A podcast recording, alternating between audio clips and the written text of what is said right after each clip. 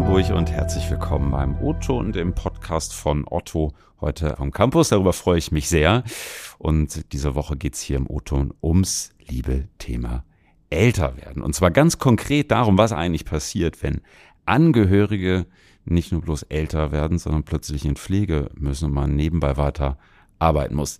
Die Lebenserwartung in Deutschland, die steigt seit Jahren. Wir haben bei Wikipedia mal geschaut. Bis 2030 wird in Antik um 58 Prozent der Menschen prognostiziert, die pflegebedürftig sind. Das ist eine ganze Menge. Und die große Herausforderung ist, rund ein Viertel der Personen, die sich hauptsächlich um die Pflege von Angehörigen kümmern, sind gleichzeitig noch berufstätig. Da stellt man sich schnell die Frage, wie kann das eigentlich funktionieren und was für eine Verantwortung tragen Unternehmen eigentlich? Und darüber wollen wir heute mal sprechen. Julia Meyer aus unserem Gesundheitsmanagement ist heute bei uns zu Gast und kann uns dazu wahrscheinlich ein bisschen was erzählen. Julia, schön, dass du da bist. Hi. Moin Ingo. Na, ganz ungewohnt, dir gegenüber ja. zu sitzen. Aber toll. Schön.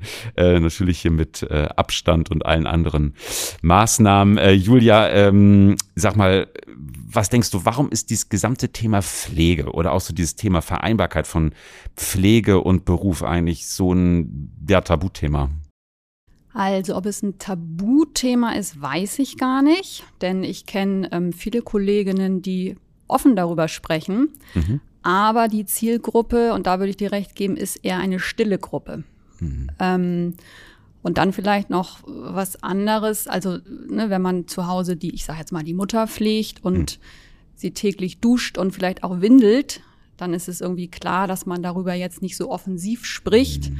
ähm, wie vielleicht über manch anderes. Ja, Stichwort, ja, wahrscheinlich Scham auch ein bisschen, oder? Also. Ja. Und du hattest es ja auch äh, eben gesagt, ähm, das ist natürlich auch so ein Thema, womit man sich selber auch nicht so mhm. gerne auseinandersetzt. Mhm. Also schwierig. Hörst du denn von vielen Fällen, also treten da, ich meine, du bist ja hier in der psychosozialen Beratung mhm. ne, für Otto tätig, ähm, gibt es viele Menschen, die sich da diesbezüglich an dich wenden? Viel ist ja relativ. Mhm. Also ähm, ich habe im Durchschnitt, ich habe nochmal so geguckt, ein bis zwei Beratungen pro Woche. Mhm. Also das schwankt, ähm, ist auch manchmal davon abhängig, wenn wir zum Beispiel einen Vortrag haben, dann ist der in der Woche drauf oder auch danach habe ich ein paar mehr Beratungen. Mhm. Aber das ist ein kontinuierliches Thema, ganz klar. Wie unterstützt ihr da? Darum soll es ja auch so ein bisschen mhm. gehen, ne? weil also ähm, ich habe gerade eingangs gesagt, stellt sich ja schnell auch die Frage, was können oder müssen Arbeitgeber da mhm. machen? Ne? Was, was macht ihr da?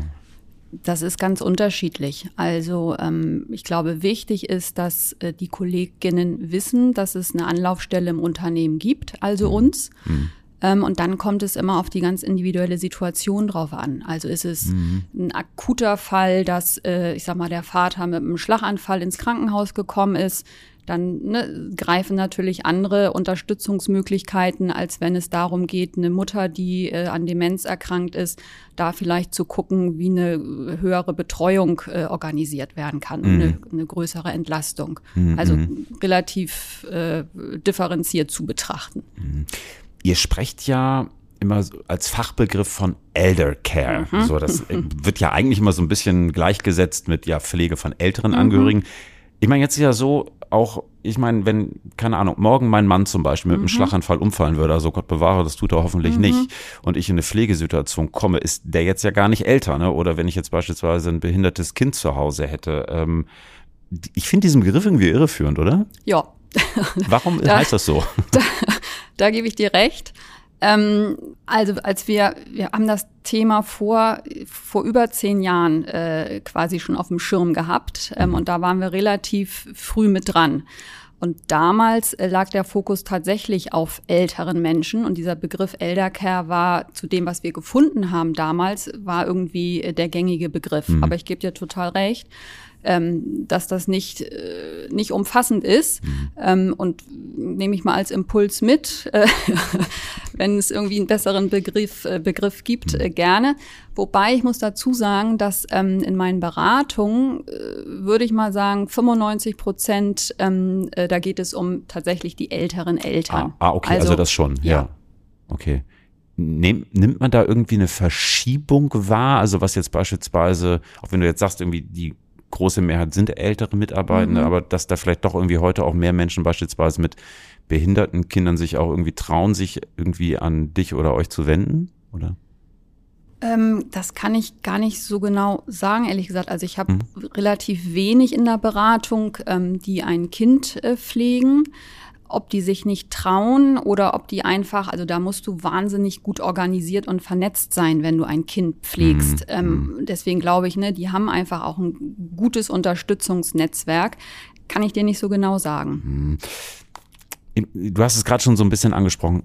Die Krux vieler Menschen ist ja, wenn sie pflegen, und egal ob sie jetzt eine, ne, die Mutti pflegen mhm. oder äh, den Partner oder wie auch immer, oft kommt so eine Situation von heute auf morgen, ist vielleicht mhm. im Vorfeld auch nicht planbar. Der Job geht weiter in seinen gewohnten Gang und da kommt schon schnell die Frage auf, wie kann man das miteinander vereinbaren? Kann man das überhaupt miteinander vereinbaren? Was mhm. denkst du?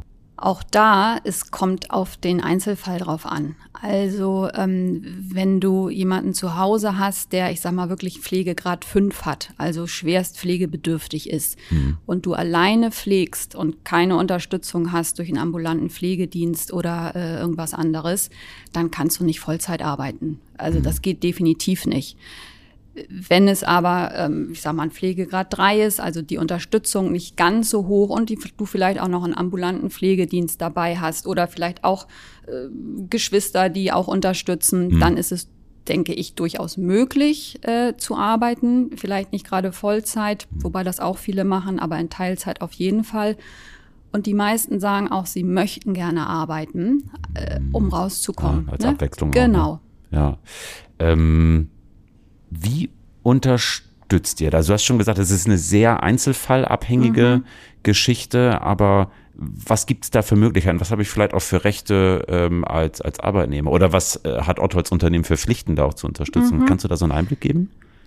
Ja, also es gibt äh, einmal, äh, und das ist jetzt gar nicht Otto-spezifisch, mhm. sondern ne, für Arbeitgeber auch äh, bindend, übers äh, Familienpflegezeitgesetz ähm, verschiedene Möglichkeiten. Also wenn, was du gerade angesprochen hast, akut eine Pflegesituation auftritt, dann hat man hier ähm, das Recht bis zu zehn Tage, das nennt sich kurzzeitige Arbeitsverhinderung, der mhm. Arbeit fernzubleiben und kriegt dann auch so ein, ähm, äh, eine Lohnersatzleistung. Ein Pflegeunterstützungsgeld nennt sich das. Und dann gibt es weiter die Möglichkeit, über, das, äh, Pfle über die Pflegezeit oder Familienpflegezeit bis zu 24 Monate in Teilzeit zu gehen. Mhm. Kann das durch ein zinsloses Darlehen vom wie heißt es, Bundesamt für Familie und zivilgesellschaftliche Aufgaben, glaube ich. also kann man zinsloses Darlehen beantragen.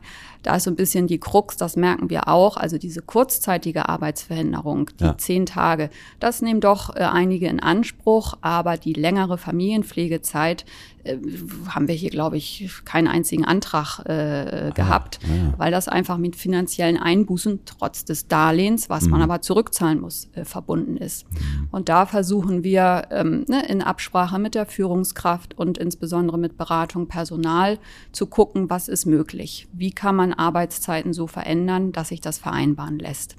Man kommt da doch wahrscheinlich schnell auch an so einen Punkt, also würde ich jetzt zumindest denken, zur Frage, perform ich da eigentlich noch ausreichend? Also ich meine, Hand aufs Herz, mhm. ich meine, wir, ne, wir, sind hier eingestellt für einen Job und mhm. da wird am Ende ja auch irgendwie erwartet, dass man den mhm. erledigt. Ne? Und jetzt habe ich da so eine Situation, muss da irgendwie runterfahren und ich kann vielleicht einfach nicht mehr die Leistung erbringen, die von mir erwartet wird. Was dann? Also ja, schwierig. Auch da reden hilft. Also drüber reden, sich Unterstützung holen und zu gucken, wer oder was kann mich auch noch entlasten. Also der mhm. Klassiker ist leider auch hier, wieder bei der Care-Diskussion, äh, oftmals sind es ja die Frauen, die Töchter, die pflegen. Also auch da nochmal zu gucken, kann man den Kreis erweitern. Äh, weil manchmal habe ich ne, Kolleginnen in der Beratung, die wirklich alles alleine machen, wo man sich fragt, wo ich mich frage, wow, wie haben das, wie haben sie das äh, die äh, ganze Zeit, die, die lange Zeit geschafft? Also da nochmal zu gucken, äh, wer kann unterstützen. Und dann kann es aber natürlich äh, ja eine Situation geben, wo man merkt, das geht so nicht mehr. Also die Pflege zu Hause ist nicht mehr machbar. Und dann steht über kurz oder lang wahrscheinlich die Entscheidung an, äh, ins Pflegeheim zu gehen. Mhm. Und das ist für alle Beteiligten ein ganz schwerer Schritt, ganz mhm. klar.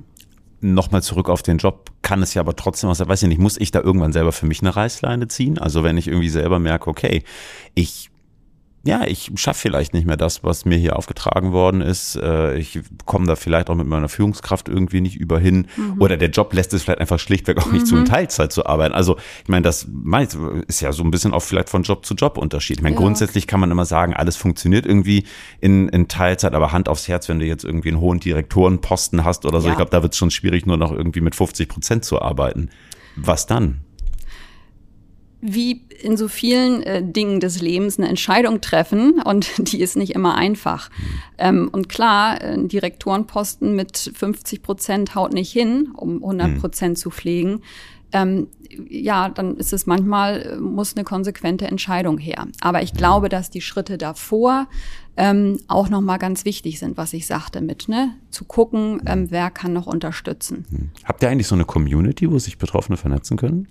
Wir haben einen äh, Kanal in Teams, mhm. Eldercare. Ne, da poste ich ähm, auch die Vorträge, die wir regelmäßig zu dem Thema anbieten mhm. und stelle Broschüren ein.